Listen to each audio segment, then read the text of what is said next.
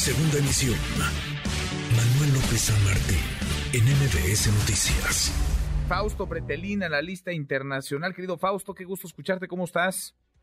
Igualmente, Manuel, gusto en saludarte. Muy bien, todo, todo muy bien, gracias. ¿Qué tal lo movido de, Perú? No es nueva, digamos, la, convulsión política, ¿no? Parece que está en el ADN de la política peruana. Pero ¿qué estamos, qué estamos viendo, Fausto?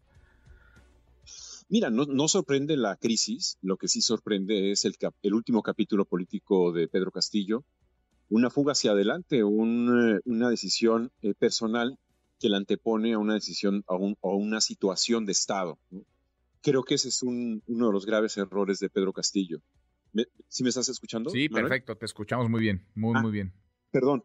Em, y, lo, lo, que sí sorprende entonces, yo diría que bueno, su comportamiento de un personaje eh, totalmente dictatorial, hay que decirlo, una decisión desesperada, rinconada, cuando el Ministerio Público lo tiene prácticamente eh, pues, eh, en una situación al límite en términos judiciales. ¿no?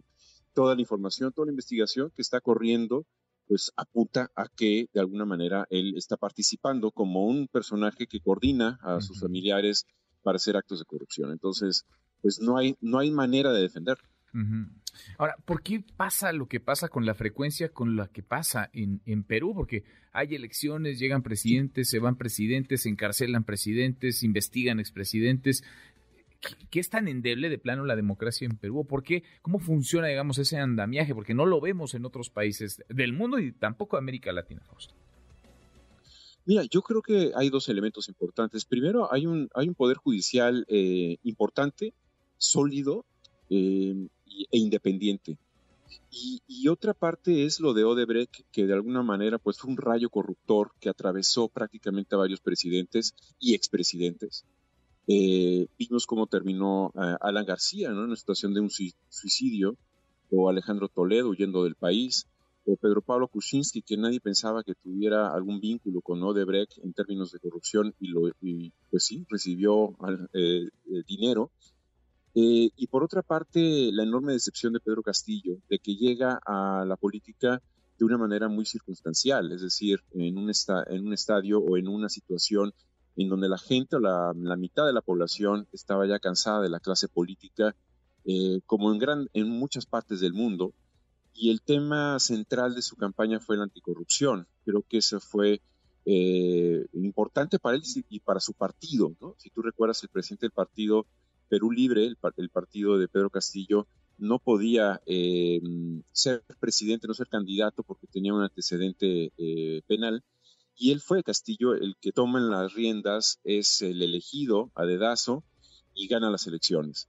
Creo que además de la decepción de que él traiciona a la población, a la gente que votó por él, eh, pues hay, un, perfil muy bajo en términos técnicos y aquí es donde mucha gente dice, bueno, eh, eh, se está discriminando.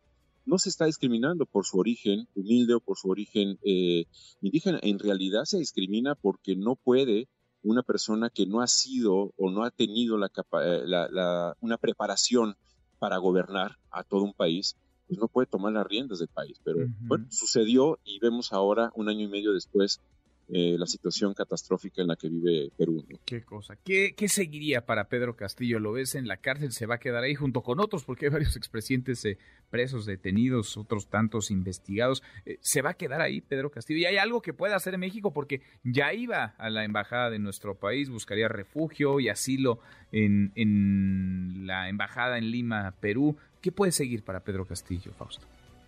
Bueno, mira, el, Poder Judicial tiene y el Ministerio Público tiene sus tiempos y sus decisiones totalmente independientes al área política, ¿no? Una, una toma de, o una, perdón, una solicitud de asilo tiene una visión totalmente política y no judicial. Él tiene que desahogar todas eh, las acusaciones y las investigaciones que tiene en este momento allá en, Perú y sería una decisión eh, eh, totalmente política en dado caso de que la nueva presidenta eh, se acerque con el Poder Judicial y pida la, liberación de, Pedro Castillo para que, para que viaje a México. Bueno, pues vamos, vamos a ver, por pronto sí, se le ve el futuro negro, muy oscuro a, Pedro Castillo, que ayer tuvo un día movido, por decirlo menos, empezó el, el, miércoles como presidente y lo terminó tras las rejas en el país que gobernaba. Fausto, abrazo, muchas gracias como siempre. Igual, Igualmente, Manuel, hasta pronto. Hasta muy pronto, muy buenas tardes. MBS Noticias.